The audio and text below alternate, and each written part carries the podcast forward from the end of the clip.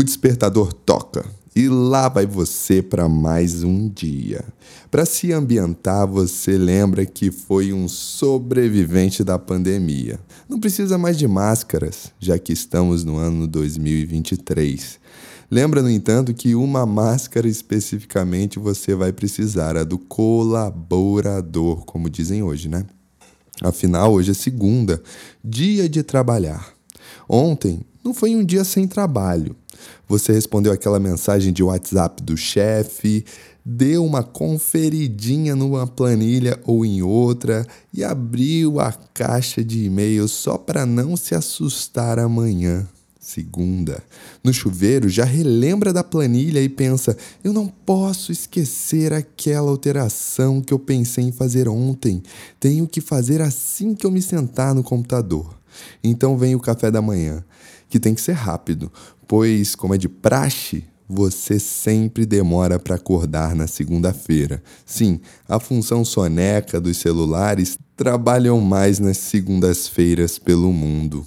Seja presencial ou home office, você está praticamente pronto para embarcar nas planilhas, planejamentos, atendimentos, reuniões, seja o que for. E num piscar de olhos, como diria Chico Buarque, você se cala com a boca de feijão. Mas esse calar-se não traz um silêncio ou um ócio, traz as lembranças aceleradas da manhã de trabalho, do que deve ser feito ainda e do que pode ser melhorado. Nada pode ser deixado para trás, afinal, é sua carreira que está em jogo. Assim, como o operário deve apertar todos os parafusos na fábrica e o motorista de Uber deve aceitar todas as corridas, você não pode deixar a oportunidade passar. Curiosamente, Apesar de você corresponder e responder prontamente às demandas do mundo de fora, lá no mundo de dentro acontecem coisas que dá vontade de ignorar. Aquela ansiedade quando o despertador toca, aquela aflição quando o chefe envia mensagem ou e-mail, aquela angústia provinda dos lapsos de memórias que levam você a se perguntar: eu tomei banho hoje? O que eu tomei de café da manhã? Sem falar naquela melancolia de domingo à noite ao som do programa Fantástico. Tanta, tanta ansiedade como aflição, angústia levam o indivíduo para um sentimento de prisão. Mas como poderia, se com essa máscara do colaborador e seu status, seu dinheiro e suas férias, você pode fazer o que quiser. Será mesmo que a gente pode fazer o que quiser?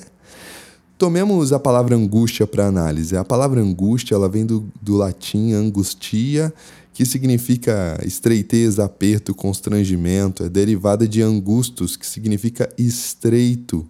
O termo né, passou para as línguas românticas com um sentimento mais abstrato, referindo-se a um sentimento de desconforto mental ou emocional.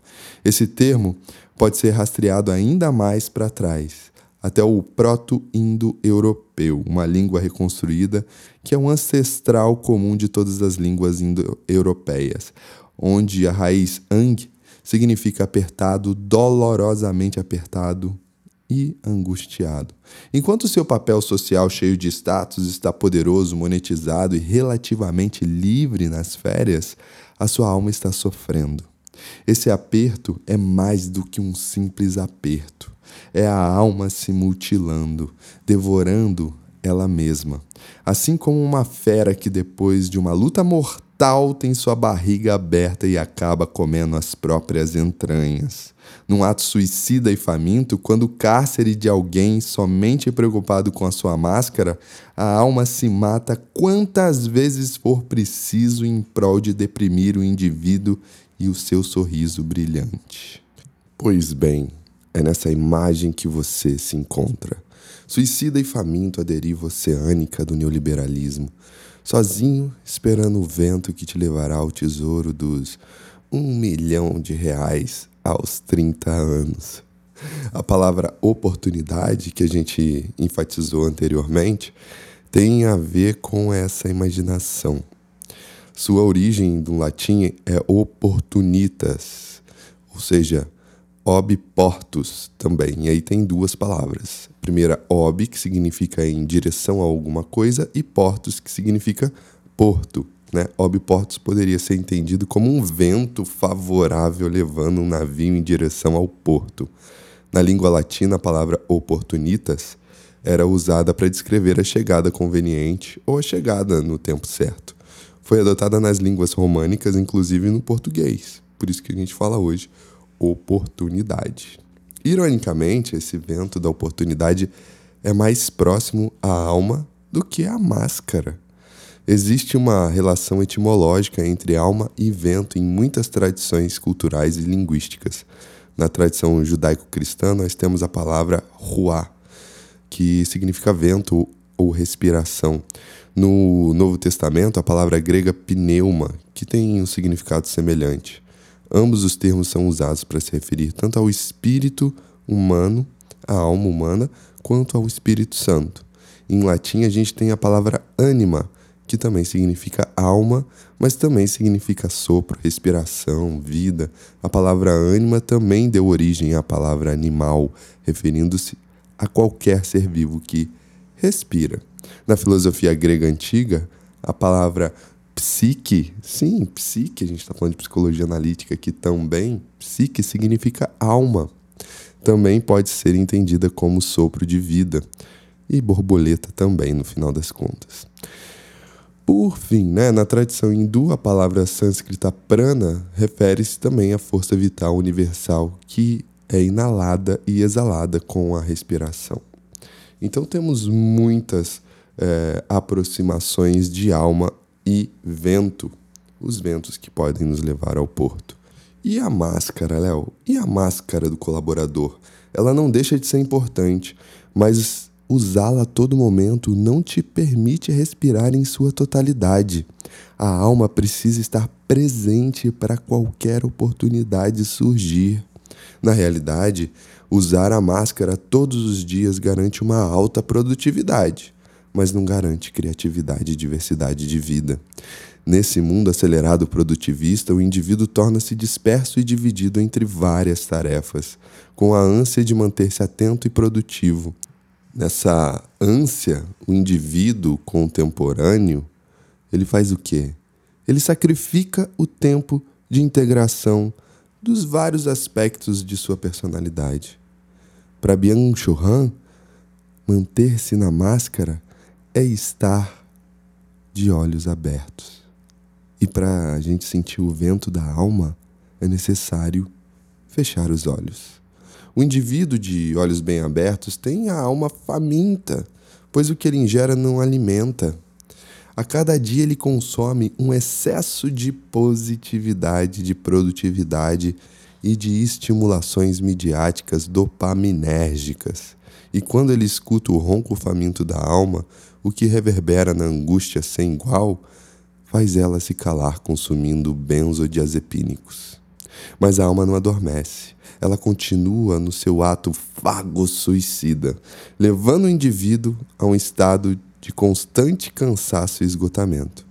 Han chama esse estado de a sociedade do cansaço ou da exaustão. A gente está falando aqui num âmbito social, coletivo. O verbo exaurire né, é, pode ser dividido em duas partes: ex, que significa fora, e aurire, que significa tirar, ou drenar. A alma, então, foi drenada ou tirada de cena nessa sociedade. Byung-Chul Han defende a ideia de um ócio ativo e do lazer como uma saída para essa situação. O que se aproxima de Carl Gustav Jung quando aponta o seguinte: é olhando para dentro que encontraremos a verdadeira oportunidade e criatividade do viver.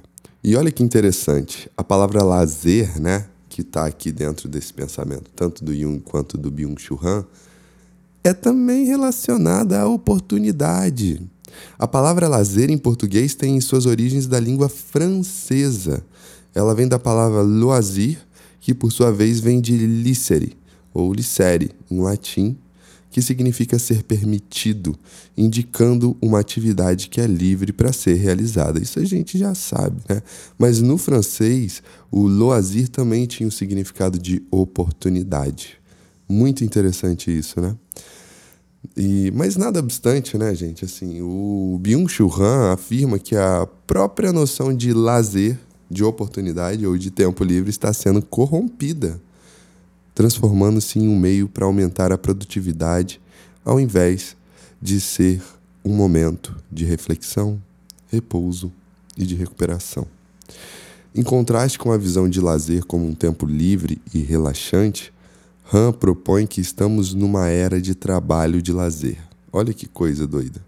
Em que as atividades recreativas são frequentemente incorporadas na lógica da maximização da produtividade e do autoaperfeiçoamento constante. Isso reflete uma sociedade em que cada momento, inclusive no lazer, tudo é mercantilizado e tudo torna-se uma outra oportunidade de melhorar o que? As nossas máscaras de trabalho. O Foucault também fala muito sobre isso. Ele fala que a gente viveu numa sociedade e vive, né, numa sociedade panóptica, em que estamos constantemente sendo vigiados e, portanto, nos disciplinamos a atender às normas sociais e às expectativas de desempenho. Esse conceito se aplica também ao lazer em que cada atividade pode ser monitorada e avaliada. As redes sociais, por exemplo, né, assim, elas tornaram-se espaços onde as atividades de lazer são exibidas, transformando o lazer em um ato performativo e de busca por monetização. Hoje, tanto TikTok quanto Instagram, eles estão cada vez mais monetizados né, nesse sentido. Assim como quando o Nietzsche olha para o abismo e ele olha de volta para o Nietzsche, o usuário da rede social olha para a imagem midiática e a imagem midiática olha para ele em um ato punitivo. O panóptico Foucaultiano foi internalizado. Esse fenômeno pode levar a uma sensação de obrigação de fazer lazer de maneira produtiva e visível, que, por sua vez, né, assassina a essência do próprio lazer, como uma oportunidade de desacelerar e de desfrutar. O que, que a gente está percebendo aqui? Que o contexto social contemporâneo conduz o indivíduo a um ciclo incessante de trabalho, a um ritmo cada vez mais acelerado e mecanizado. A máscara do colaborador, necessária sim para adaptação no mundo no externo, né, transforma-se em uma cascadura sufocando a alma e privando ele de respirar, de viver plenamente. Nesse inteirinho, a angústia, fruto do intenso aperto interno, emerge como um alerta contínuo da necessidade de nos reconectarmos com a nossa essência. A ideia de oportunidade inicialmente ligada à máscara do colaborador deve sim ser ressignificada para a gente se alinhar mais com a alma trazendo à tona a respiração, o sopro da vida. É imperativo para a autonomia do indivíduo que o foco não seja apenas na produtividade, mas também no espaço de reflexão, de criatividade, de diversidade, de experiências de vidas. Por outro lado, a concepção atual de lazer é desafiada pela lógica da produtividade, que insidiosamente se infiltra até mesmo em nossos momentos de descanso. Ao invés de ser um momento de descompressão, o lazer torna-se outro palco para a performance e para a autopromoção. Uma vez que a sociedade panóptica, internalizada, nos impele a estar constantemente vigiados e a exibir nossas vidas nas redes sociais.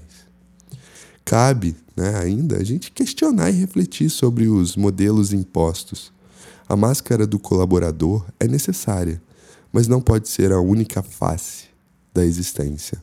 Reconhecer a necessidade de harmonia, dar voz à angústia e resgatar os alimentos da alma são passos fundamentais para a construção de uma existência mais plena, autêntica e integrada. Enfim, em vez de ser meramente um colaborador sobrevivente na deriva oceânica do neoliberalismo, é necessário reivindicar nossa condição como seres humanos cheios de multiplicidade, capazes de navegar com consciência e propósito nas águas tumultuadas do mundo contemporâneo. Muito obrigado e até a próxima!